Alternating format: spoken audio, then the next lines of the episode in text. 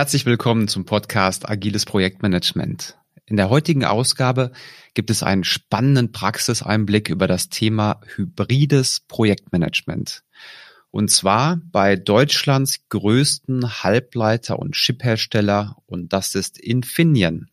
Wir wollen klären, was bedeutet eigentlich hybrides Projektmanagement? Also so viel vorab kann ich schon mal verraten. Es ist eine Kombination von klassischem Projektmanagement mit agilen Anteilen. Aber wie geht das? Und vor allem, wie geht das in der Praxis bei Infineon? Und mich interessiert auch, ob Infineon bestimmte Erfolgsfaktoren für sich herausgefunden hat. Ja, und natürlich auf der anderen Seite, welche Probleme gibt es bei der Umsetzung? Natürlich ist das heute keine Solo-Folge, sondern wir benötigen Experten, die sich lange Zeit mit diesem Thema beschäftigt haben und natürlich auch bei Infineon arbeiten. Und eingeladen habe ich dazu Selina Kostmann und Holger Neumann. Wer die beiden sind und was sie machen, das werden sie uns jetzt gleich mal selbst erzählen. Selina, Holger, erstmal ganz herzlich willkommen im Podcast. Ich freue mich wirklich sehr, dass ihr da seid. Danke, Tino. Dann fange ich einfach gleich mal an. Ich bin die Selina Kostmann, ähm, habe meine Masterarbeit bei Infineon geschrieben über hybrides Projektmanagement, insbesondere eben über die Herausforderungen im hybriden Projektmanagement und habe seit 2016 was mit agilen Methoden zu tun und bin derzeit als Scrum Masterin bei Mnet ähm, der Telekommunikation tätig. Ja, auch danke, Tino. Äh, ich bin Holger Neumann. Ich freue mich riesig, dass du uns eingeladen hast hier. Ähm, ich bin seit 1994 schon tätig, äh, allerdings im Hardware-Entwicklungsbereich ursprünglich angefangen und zwar schon damals im Halbleiterbereich und äh, habe ab 2000 ungefähr mich mehr und mehr in Software und äh, Tools orientiert und dann ab 2009 wirklich angefangen, agile Methoden einzuführen. Damals hatte ich eine Organisation bei Infineon geleitet, eine Softwareorganisation mit 150 Leuten und habe da angefangen, Scrum ganz klassisch mit einem Team anzufangen. Und seit 2017 bin ich jetzt im Zentralbereich, der nennt sich Agile Center of Excellence und leite da die agile Transformation bei Infineon. Dankeschön. Ähm, ich meine, für mich als Informatiker, ich, ich weiß natürlich, was Infineon macht. Für manch anderen, der den Podcast gerade hört, Olga, könntest du einmal noch kurz umreißen, was Infineon tut? Ja, ähm, Infineon ist mittlerweile ja über 50.000 Mitarbeiter, was wir haben. Und äh, wir sind im Halbleiterbereich und entwickeln da Chips, vor allem in den Bereichen Automobilelektronik, Industrieelektronik, Sensorik sind wir sehr stark auch mit äh, Radar oder Temperatur, äh, äh, Mikrofone in diesem Bereich und Sicherheit. Und das ist ja Unterschiede zur, zum Automobilbereich, wo es mehr um die Sicherheit vom Leben geht. Bei der, bei dem anderen Bereich geht es mehr um die Sicherheit von Personalausweis, Sicherheit von äh, Kreditkarten, Zugangskontrollen. In diese Richtung äh, machen wir da auch Chips und ähm, ja, Okay, das heißt, das sind teilweise auch kombinierte Lösungen wahrscheinlich, oder? Hardware und Software. Richtig, richtig. Mhm. Es ist sehr stark sogar. Äh, der Softwareanteil, der wächst äh, gerade in den letzten Jahren extrem. Wir sprechen da sehr stark von Embedded Software. Embedded Software heißt hier Software, die auf dem Chip dann läuft. Und ähm, ich würde mal behaupten, dass ähm, ja schon ein Viertel von den äh, Mitarbeitern ein Fünftel von den Mitarbeitern schon wirklich im Softwarebereich tätig sind. Oh, okay. Mhm. Cool. Ja, mich würde natürlich erstmal interessieren, ähm, oft liest man das, es gibt zwei verschiedene Lager. Es gibt die agile Fraktion, es gibt die klassische Fraktion und je nach Theorie ähm, gibt es verschiedene Möglichkeiten, wie man das alles einführt mit der Agilität. Es gibt verschiedene Frameworks. Und es gibt die Kombination, also das sogenannte hybride Projektmanagement. Kannst du einmal sagen, warum ihr hybrides Projektmanagement bei euch nutzt? Also warum gibt es da die Notwendigkeit? Mhm. Also wenn man agile Methoden einführt in einer größeren Organisation, jetzt wird äh, Größe vielleicht von Infineon oder die Dach 30, äh, gibt's unterschiedliche Ansätze. Ähm, der, der schöne, der reinste Ansatz wäre dieser Greenfield Approach, wo man einfach sagt, ich baue eine komplett, komplette agile Organisation auf und ähm, äh, macht es schon mit dem agilen Mindset, mit den agilen Leuten, mit den agilen Rollen. Das heißt, ich habe da gar keine Altlasten vom klassischen, vom traditionellen her. Der Greenfield Approach, manche Firmen machen das. Rewe hat es zum Beispiel gemacht und es gibt noch andere Bereiche, die es auch machen. Ähm, ist natürlich für einen Agilist ein sehr schöner äh, Vorgehensweise, weil er kann sie eigentlich schon das genauso definieren und aufsetzen, wie es dir am liebsten ist. Der zweite große Ansatz ist der disruptive. Das heißt, irgendwann entscheidet sich mal ein Bereich, weißt du was, wir machen jetzt dort agil. 2017 hat es zum Beispiel äh, BMW gemacht. Da gab es eine Announcement damals vom CIO Straub, der gesagt hat, so wir machen jetzt 100 Prozent agil und äh, die ganze IT-Organisation, das war CIO damals.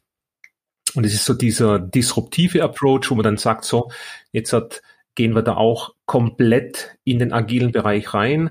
Und äh, der letzte Approach, das ist im Prinzip der, wo eigentlich die meisten machen, das ist der evolutionäre Approach. Und äh, was da passiert bei diesem Ansatz ist, dass äh, hier mal ein agiles Team wächst, hier mal ein agiles Team, das kommt sehr stark auch vom, äh, von, von unten her, sage ich mal, ein Bottom-up-Approach. Und äh, da ist es natürlich so, dass du sehr viele Mischformen hast, weil es gibt kein einheitliches agilen Setup und es gibt auch keinen einheitlichen klassischen mehr. Und das ist im Prinzip der Ansatz, wo es die meisten Mischprojekte auch gibt äh, und äh, wo auch dann die ganzen agilen Teams, die agilen Bubbles, nenne ich es mal, äh, sich auch da rechtfertigen müssen und ihren, ihr Umfeld ähm, erkämpfen. Ja. Okay. Und das heißt, ihr, ihr benutzt schon noch richtiges Projektmanagement. Das heißt, ihr habt einen Projektauftrag, ihr habt die verschiedenen Gremien und nutzt dabei dann agile Softwareentwicklung, oder? Richtig. Wir haben, kann gleich auch die Selina, weil ich das dazu sagen, sie hat dann ihre Masterarbeit geschrieben und hat auch ein bisschen Analyse gemacht, wie viel von unseren Projekten jetzt wirklich rein klassisch beziehungsweise agil oder auch eine Mischform haben. Und da haben wir wirklich alle Mischformen, die man sich da vorstellen kann. Selina. Genau, ähm, vielleicht noch ganz kurz, was für uns überhaupt hybrides Projektmanagement wirklich bedeutet. Also wir haben das jetzt so definiert, dass in so einem hybriden Projektsetup gibt es beispielsweise jetzt einen äh, Gesamtprojektleiter, da eben Infineon natürlich immer noch ähm, klassisch organisiert ist und dieser Gesamtprojektleiter kann man sich dann eben so vorstellen, ähm, hat dann unter sich beispielsweise drei Teams. Zwei davon sind kla klassische Teams mit jeweils wieder einem Teilprojektleiter. Und dann gibt's es ähm, beispielsweise eben ein agiles Team, was dann eben Scrum ähm, oder Kanban nutzt und da dann eben auch ein Product Owner, ein Scrum Master und ein Entwicklungsteam, also so wie das auch der Scrum, Scrum Guide sozusagen vorsieht. Also das, so sehen wir ein hybrides Projekt-Setup. Mhm. Super interessant. Ein, eine Ergänzung, Entschuldigung, Tino. Ähm, was wir jetzt halt auch immer mehr und mehr sehen, dass auch äh, die Gesamtprojektleitung teilweise auch schon agil aufgesetzt ist. Das heißt, wir haben genau den anderen Fall. Das komplette Projekt wird agil geführt und in diesem Team gibt's allerdings dann auch klassische Teams. Also so langsam kippt's auch bei dem einen oder anderen Projekt. Ja, ja, genau. Diese beiden Ansätze, die kenne ich auch. Also einmal hat das klassische Projekt und beispielsweise wäre ein Teilprojektleiter mit einer Doppelrolle ausgestattet. Der könnte PO sein und halt noch, ja, berichtet in das Projekt rein als Teilprojektleiter. Oder halt komplett andersrum. Man hat die agile Produktentwicklung, zum Beispiel in der Linie, und man hat dann ganz besonderes Vorhaben, weiß ich nicht, ähm, wo man halt schnell interdisziplinär einmalig was tun muss und würde dann ein Projekt anstoßen und die Ergebnisse wieder zurück reinholen. Ne? Interessant. Aber gut, ihr habt auch viele Mitarbeiter, da gibt's dann wahrscheinlich auch deswegen so viel unterschiedliche ähm, Umsetzungsformen. Ne? Ja, ja, vielleicht noch eins zu, zu den Zahlen. Ich habe vorhin gesagt, wir haben über 50.000 Mitarbeiter. Ähm, da sind natürlich auch sehr viel in der Herstellung und im Manufacturing, im in den, in, den Fabs tätig. Und äh, die Mitarbeiter, die für den agilen Ansatz erstmal zu, also als Zielgruppe für uns sind, sind eher so um die 16 bis 18.000 Mitarbeiter. Wie viele arbeiten denn davon schon agil? Und mich würde dabei auch interessieren, was versteht ihr unter agil? Genau, also dazu haben wir eine Umfrage auch erstellt und ähm, ungefähr, kann man natürlich immer schwer sagen, aber sind so ungefähr 1200 Mitarbeiter, die bereits agil arbeiten. Und damit meinen wir nicht, dass sie ähm, gewisse Teilaspekte von dem Agilen benutzen, sondern wirklich beispielsweise Scrum oder Kanban nutzen. Ähm, genau, und von diesen 1200 haben wir dann eben eine Umfrage mit 55 Scrum Mastern beziehungsweise Agile Coaches äh, durchgeführt und genau, da würde ich einfach mal kurz so ein paar Zahlen nennen.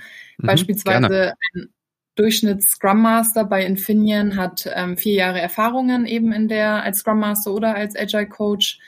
Ähm, was auch ganz interessant war bei der Umfrage, ist rausgekommen, dass ähm, die meisten oder eigentlich 90 Prozent der Scrum Master keine Direct Reports haben, was natürlich auch extrem wichtig ist, damit sie einfach die diese Unabhängigkeit vom PO und ähm, vom Projekt generell haben. Ähm, dann eine nächste Erkenntnis war noch, dass eben ungefähr ein Scrum Master zwei Teams gleichzeitig coacht bei Infineon.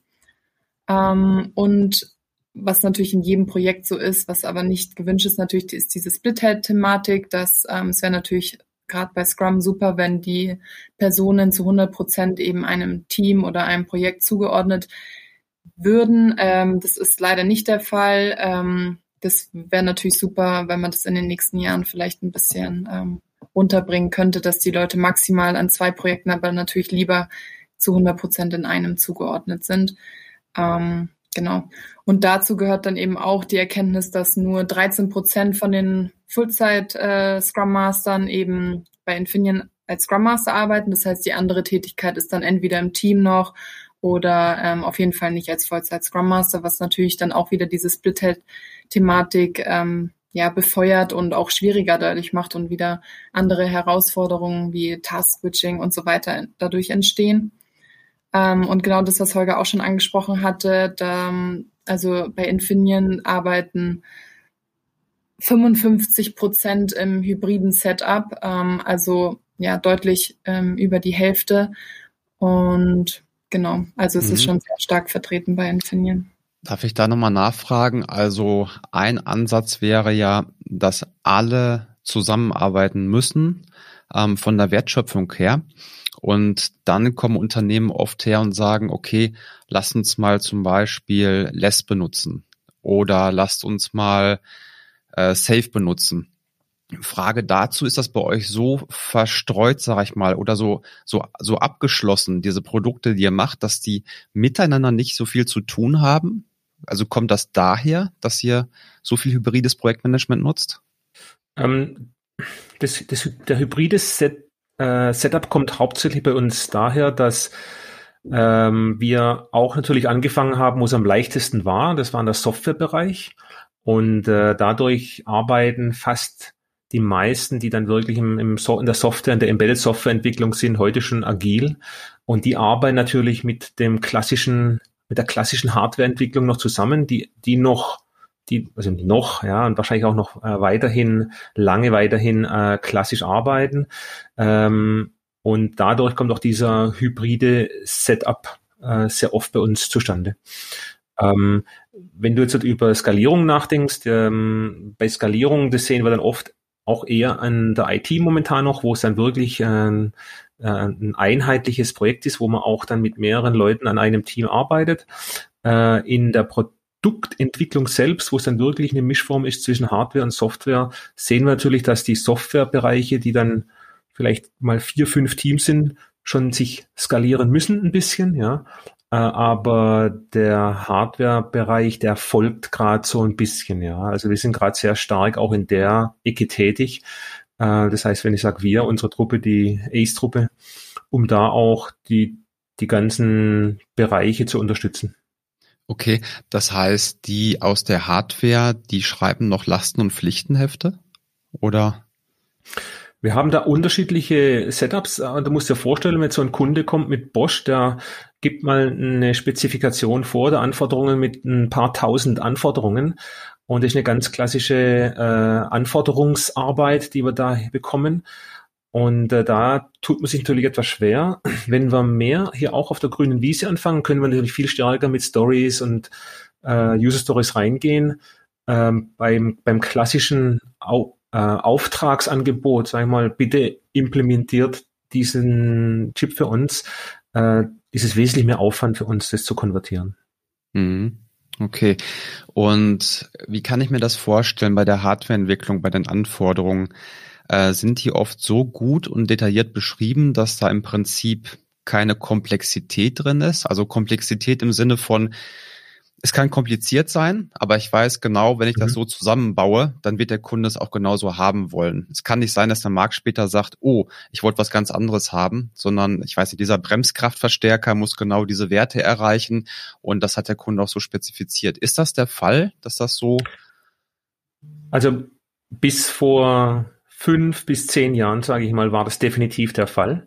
Ähm, auch heute geht es noch stark in diese Richtung. Allerdings äh, was wir heute sehen, ist, dass die Stabilität von so einer Anforderung, die hält oft so ein Produktzyklus, ein Entwicklungszyklus nicht mehr stand.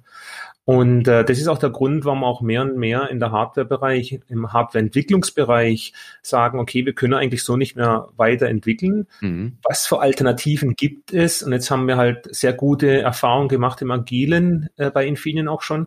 Und äh, dadurch haben wir jetzt auch sehr viele Anfragen, okay, könnten wir das nicht auch mehr ins Hardware-Entwicklungs äh, integrieren und auch, auch umsetzen da, ja. Mhm. Also wir haben halt Kunden, die natürlich auch durch ihre Anforderungen äh, A natürlich äh, sich schwer tun, aber auch dann teilweise sagen, okay, ähm, was könnt ihr uns denn jetzt schon liefern? Und bei uns war es halt klassisch bisher so gewesen, wenn wir einen Auftrag annehmen, dann liefern wir vielleicht so in zwei, drei Jahren das fertige Produkt, weil so ein Entwicklungszyklus dauert schon äh, so ein Chip, sagen wir jetzt zwei bis vier Jahre. Mhm. Und jetzt kommen aber auch die Kunden teilweise schon ähm, und sagen, okay, aber was, was können uns denn jetzt liefern? Und das stellt uns dann auch vor Herausforderungen, weil wir könnten ja schon denen ein Package liefern. Da ist zwar noch nichts drin, aber dieses Package könnten die schon verwenden für ihre Assembly, für ihre ganzen Charakterisierungen, für Tests. Und äh, genau in diese Richtung müssen wir jetzt auch immer mehr denken. Mhm. Ja, das finde ich hochinteressant, wo viele auch sagen, ähm, sowas geht ja mit klassischem Projektmanagement gar nicht. Wo ich sage, eigentlich ist es ja erstmal unabhängig von klassischem Projektmanagement oder einem agilen Manifest. Es beschreibt ja die Reihenfolge der Integration. Ne? Das heißt, zu welchem Zeitpunkt ähm, schneide ich quasi Releases, die einen besonderen oder die einen bestimmten Wert haben für den Kunden. Und das macht ja auch im klassischen Projektmanagement Sinn, dass man halt sagt, nee, wir müssen nicht ein Jahr warten, wir können ja drei Releases machen. Das ist ja auch erstmal unabhängig davon. Das Genau, jetzt, jetzt muss, jetzt stößt er aber hier auf eine Entwicklungsmentalität. Also erstmal die erste Mentalität, die wir haben, die heißt First Time Right. Das heißt, wir liefern genau einmal und es muss richtig sein. Also in der ah, Hardwareentwicklung. Okay. Mhm. Warum machen wir das? Weil Heute ist es so, wenn du einen Chip entwickelst, das, das funktioniert ja so, dass da gibt es ja Belichtungsmasken, ja, und äh, mit diesen Belichtungsmasken äh, belichtest du dann den Chip und, und dann ädst du deine Leiterbahnen mehr oder weniger und deine Transistoren auf so einen Chip. Und äh, mit kleinerer Technologie, und wir reden heute von 20 Nanometer und drunter, äh, werden diese Belichtungsmasken, die zu generieren, das wird richtig teuer. Also da reden wir mal von 1,5 Millionen, äh, wo da so, eine, so ein Satz an Belichtungsmasken kostet. Und wenn da natürlich jetzt ein Fehler drin ist, dann müsste man halt nochmal den Betrag investieren. Und das versucht man natürlich zu, zu umgehen, ja. Okay, dann schon ein Stück weit anders nochmal bei der Hardwareentwicklung, vielleicht zu der Softwareentwicklung. Wenn wir da einen Bug haben, dann setzen wir uns an den Rechner, ändern genau. die Codezeile und, und äh, kompilieren nochmal. Das ist auch da, wo übrigens die zwei Welten aneinanderstoßen. Ähm, und äh, einer der ersten Sätze, den wir eigentlich immer hören, wenn wir wo reinkommen, die dann sagen, Holger, das geht zwar bei dir so, aber bei uns geht es nicht. und Holger, ist das ein falscher Glaubenssatz oder ist das so Hälfte, Hälfte? Ähm, es ist ja so, das ist ein bisschen eine, ein Mindset-Thema, weil es heißt ja nicht, dass man immer gleich zum Kunden liefert. Ja, das ist, was man oft dann denkt. Ja, ich muss jetzt so zehn Lieferungen an Kunden machen. Äh, wenn man sich heute die Hardwareentwicklung anschaut, da redet man zum Beispiel von digitalen Entwicklungen von einer Programmiersprache auch, die heißt VHDL. Und da wird genauso programmiert. Und jetzt ist halt nur die Frage, wie, wie schneidet man sein Projekt und wie denkt man? Denkt man in Features oder denkt man wirklich, so wie es klassisch ist, in Meilensteinen? Ähm, vielleicht ein gutes Thema, was dazu passt. Wie ist das denn beim Thema Frontenkriege zum Beispiel? Also wir kennen ja sowas wie Linux gegen Windows, Skateboardfahrer gegen Inlineskater. Und wir kennen natürlich auch klassisch gegen Agil. Aus meiner Sicht Blödsinn, weil man kann beides wunderbar verheiraten. Das beschreibt ihr gerade ja auch aber die Kriege sind da aus meiner Sicht. Das gab's das bei euch auch? Und wie schlimm, wie schlimm war der Streit? Also ich habe ja 2009 angefangen und da ähm, ich, ich sage mal so, ich würde es vielleicht nicht jetzt Krieg bezeichnen, aber es gab ganz viele Konflikte, ähm, weil natürlich wir mit einer komplett neuen äh, Sprache auch zu unseren zu unseren Kollegen gegangen sind und die wir sagen, du, wir schätzen jetzt ein Story Points, ja, und äh, das macht jetzt ein Scrum Master und übrigens, du darfst uns jetzt zwei Wochen lang nicht mehr stören. Äh, da gab es ganz viele Probleme, ganz viele und ich würde auch sagen, das eine oder andere hybride Projekt, also wenn man es heute bezeichnen würde, ist damals bestimmt auch äh, ja, verzögert worden durch diese Konflikte. Aber die Selina hat jetzt erst äh, viele Leute interviewt. Wie, wie war es denn da bei dir? Hast du das noch gespürt?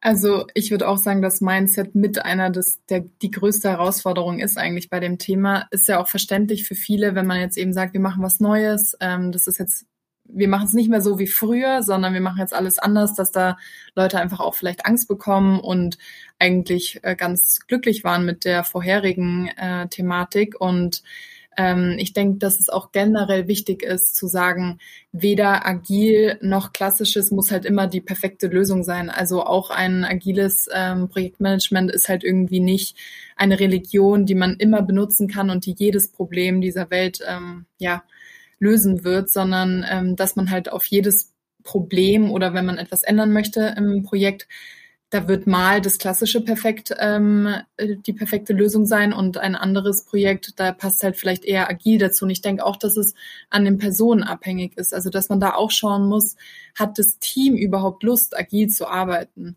Ähm, sind da einfach die richtigen Köpfe dabei, denn wenn ein Team oder ein paar Leute auch im Team das nicht möchten und sich dagegen ähm, stellen oder einfach das nicht deren Art zu arbeiten ist, dann glaube ich, ist es auch schwierig. Und ähm, Holger, wie du schon gesagt hast, in der Umfrage haben wir auch im Mindset-Bereich eigentlich gesehen, dieses fehlende gemeinsame Verständnis, also von beiden Seiten, agiles Projekt, also die Agilen verstehen oder die Agilisten äh, verstehen die klassische Welt nicht und andersrum, aber auch sowas wie Erwartungen, äh, diese ganzen Schutzbehauptungen, die wir auch schon genannt haben, wie beispielsweise äh, super Idee, aber bei uns funktioniert das nicht. Ähm, genau, das sind natürlich alles Themen, die sehr präsent, also auch in den Umfragen mit den Experten waren, ja. Selina, das merke ich auch immer wieder, ähm, dass die ja, es ist ein blödes Wort, Hardcore-Agilisten, wie auch immer. Also auf beiden Seiten genauso gut wie mhm. die, die halt 30 Jahre lang zum Beispiel klassisches Projektmanagement machen. Also eher, ne? Es gibt auch immer noch Unterschiede, aber die sind eher auf ihrer Seite, weil das kennen die schon viele Jahre. Die haben damit gute Erfahrungen gesammelt und ähm, wie Holger es eben auch sagte, jetzt Story Points, ja, ist ja schön und gut, aber ich muss dem Kunden sagen, wann bin ich fertig?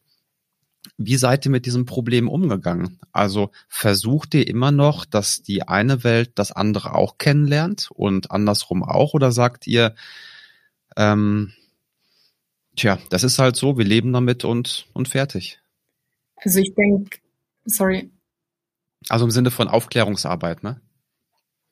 Also was ich nur ganz kurz dazu sagen wollen würde, ist, dass ähm, ich glaube, es wichtig ist, dass man erstmal fragt, wenn eben ein Team zu dem ACE-Team jetzt beispielsweise kommt und sagt, wir haben da irgendwie ein Problem, wir brauchen Hilfe von euch, dass man ganz genau hinschaut, ähm, was ist euer, was möchtet ihr anders machen? Weil wenn alles super läuft, dann kann man natürlich auch den beispielsweise klassischen Weg so weiterführen, ähm, dass man eben ganz genau schaut, wo wollt ihr was ändern und warum? Will das das Management? Wollt ihr das? Und genau, was sind da so ein bisschen die Beweggründe?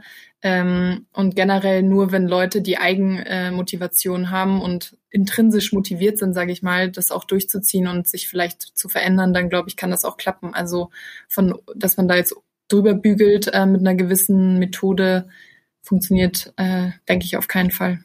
Mhm.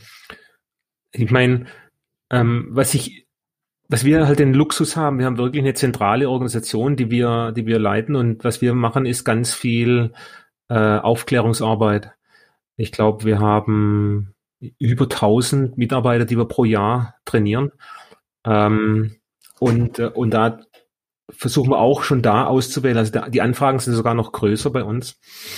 Und äh, das ist eines der wichtigsten Themen. Und ich denke, mit das Allerwichtigste, was wir festgestellt haben, ist, die, sind die Führungskräfte, die ersten, also wirklich die direkten und auch die darüber, die Führungskräfte.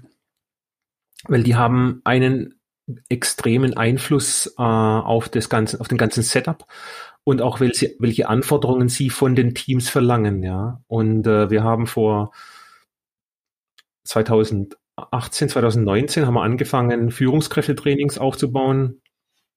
Und äh, das ist, äh, finde ich, hilft äh, extrem, ja, weil wenn die mitziehen, wenn die mitmachen, wenn die verstehen, was sie machen müssen, wenn es auch heißt, was heißt, ich bin eine agile Führungskraft, ähm, und wie kann ich so ein Team unterstützen, beziehungsweise auch vorantreiben und nicht nur dulden, ja. Mhm. Ja, das würde mich auch mal interessieren. Ähm, das höre ich häufiger, agile Führungskraft, also die Führungsspannen werden ja auch viel größer, weil man sagt, die Teams sollen selbst organisiert arbeiten und dann stellt man sich ja schon die Frage, welche Rolle habe ich als Führungskraft dann noch, ne? ist es dann nur noch Urlaub freigeben und Leute einstellen und wenn einer nicht spurt, dann mal zu meckern vielleicht. Ach, das darf ich ja auch nicht. Ähm, wie ist das bei euch? Ähm, ihr habt doch wahrscheinlich auch diesen Wandel und mhm. überlegt, wie geht ihr damit um? Also wir haben auch diesen Wandel und äh, eins der, der ersten Themen, die ich eigentlich höre, wenn eine Führungskraft jetzt ein agiles Team hat und auch ein Scrum Master, muss man echt mal dazu sagen auch. Also bei uns, wir, wir stellen auch Scrum Master aus der Zentrale heraus, wenn es die, der Bereich noch nicht hat. Und äh, eins der ersten Feedbacks, die wir da bekommen von den Führungskräften, ist, hey, ich habe ja auch jetzt wieder Zeit, strategische Themen anzugehen und ist ein bisschen aus diesem operativen Geschäft raus, weil jetzt da jemand da ist, der sich wirklich um die Teams auch kümmert und um die Teameffizienz, um die Teamprobleme, um die Effizienz, um die Effektivität alles, dass der Prozess läuft und auch um das Coaching, was ja bei uns theoretisch auch eine Führungsaufgabe ist. Also die, die Erfahrung damit machen, die sehen es eher positiv. Und was ja halt, was halt auch wichtig ist, ähm, eine agile Führungskraft, da geht es ja sehr stark vor allem momentan, wo sich die, die Welt draußen auch sehr stark ändert, auch unsere Kunden sehr stark ändert, geht sehr stark darum, wie schaffe ich es jetzt, Ziele zu formulieren, klare Ziele zu formulieren, die nicht jede Woche sich ändern, ja. Und das ist eins, ist eine schwere Aufgabe und ist aber ganz wichtige Aufgabe, je selbstbestimmter so ein Team ist, dass man da auch die Ziele richtig formuliert. Mhm. Das heißt ja beides, ähm, also Frage, habt ihr beides eine disziplinarische Führungskraft und dann nochmal den Scrum Master, ne? Ja. Ja, wir haben sogar noch ein bisschen mehr. Wir haben sogar noch eine, also deshalb, weil die Kultur noch klassisch bei uns. Wir haben disziplinarische Führungskraft, dann haben wir noch eine Fachführungskraft und äh, wir haben noch einen Scrum Master. Und kommen die drei sich nicht in die, ins Gehege? Zumindest mal fachliche Führungskraft und Scrum Master? Also die fachliche und das Scrum Master eigentlich fast nie, weil die fachliche sich ja wirklich mehr um den Inhalt und vielleicht um das Portfolio-Management kümmert. Ähm, was sein kann, ist, wenn es um die Methode geht, ähm, aber das ist, da gibt's, muss ich sagen, die wenigsten Probleme. Das einzige Problem ist halt, dass vielleicht jetzt dort eine, ein Scrum Master in, die, in dieser Linie aufgehängt ist und dann die Führungskraft überhaupt nicht weiß, okay, jetzt habe ich einen Scrum Master, aber was muss denn der können? Wie kann ich ihn denn weiterentwickeln? Was, was ist denn eigentlich dem seine Aufgabe? Und seine Aufgabe ist halt auch mal, die Führungskraft zu sagen, so, stopp, jetzt lass mal das Team in Ruhe, ich schütze das. Und da gab es schon einige Konflikte. Ja, was ich erlebe bei manchen Konzernen, die gehen jetzt hin und haben Führungsspannen von 50, 70 Mitarbeitern. Und es ist wirklich eigentlich nur noch Mitarbeiterjahresgespräch führen und also sehen ist ja eh schwierig jetzt gerade in diesen Zeiten und die machen dann vielleicht zwei, zwei, drei Telefonate pro Jahr, ne, wo man sich halt per Video sieht und ähm, finde ich schwierig dann auch mit dem Thema Anerkennung und Wertschätzung das dann rüberzubringen. Das ist ja immer eine der Fragen auch, die am meist am schlechtesten bewertet wurde und ich finde sowas kann man gar nicht aufbauen damit. Aber vielleicht muss man das auch gar nicht. Vielleicht kommt das aus dem Team und vom Scrum Master dann raus. Kann auch sein. Also ich denke da ein bisschen wie du, Tino. Und äh, jetzt bin ich ja extern in so einer Dach 30 Gruppe. Das heißt, ähm, das sind so Agilisten von den ganzen großen Firmen. Und da gibt es natürlich auch Firmen, die genau das umgesetzt haben. Und ich habe jetzt erst witzigerweise vor vier Wochen mit jemandem gesprochen, die machen das seit drei Jahren ungefähr. Das heißt, die haben ein People Lead, dann haben sie ein Strategic Lead und auch ein Product Lead. Und der People Lead, der hat so, ich glaube, 30, 40 Mitarbeiter als Spanne. Und ich bin mit dem Mindset wie du eigentlich reingegangen und denke, naja, ich kann mir nicht vorstellen, dass es so gut läuft oder richtig ist. Und äh, die sagen mir aber, es läuft, es läuft gut. Ähm, und mehr und mehr von den Bereichen gehen auf diese Führungskonzept, wo ich sage, naja, wenn, wenn die Leute draufgehen, dann muss es etwas haben. Mhm. Ja.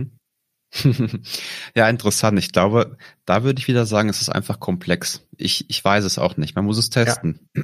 Aber sowas in der Orga zu testen, ist natürlich auch nicht ganz ungefährlich, muss man dazu auch sagen. Okay. Jetzt würde mich interessieren, nochmal Richtung Projektleiter. Wie, wie denkt ihr, ist das Selbstbild von so einem Projektleiter? Also viele denken ja auch, ein Projektleiter heißt automatisch, dass der per Order and Control ähm, seine Führungs, sein Führungsstil macht. Das, das muss er natürlich nicht. Ne? Der kann genauso durch Fragen führen und ähm, ja auch viel mit Wertschätzung arbeiten und kaum reinregieren. Was ist eure Meinung? Wie ist wohl das Selbstbild von der Rolle Projektleiter bei euch? Ja, das war der erste Teil der Miniserie vom hybriden Projektmanagement bei Infineon. Die Antwort auf die letzte Frage erhältst du wieder am Montag in der zweiten Folge. Unter anderem gehen wir auch darauf ein, was ist wohl das Selbstbild eines Projektleiters bei Infineon? Also wie sieht er sich? Dann stelle ich die Frage, macht eigentlich so ein Lessons Learned am Ende eines Projektes Sinn? Und witzigerweise haben wir alle drei die gleiche Meinung dazu. Dann nochmal sehr interessant, wir tauchen weiter ab und fragen uns, was ist wichtig, um bestimmte Herausforderungen lösen zu können, wenn man hybrides Projektmanagement einführt? Und zu guter Letzt stelle ich die Frage, wollt ihr Projektmanagement perspektivisch abschaffen oder bleibt das wohl weiterhin ein fester Bestandteil? Also, freu dich auf die nächste Woche. Freu dich auf die nächste Woche Montag. Dann geht's weiter. Bis dahin, mach's gut.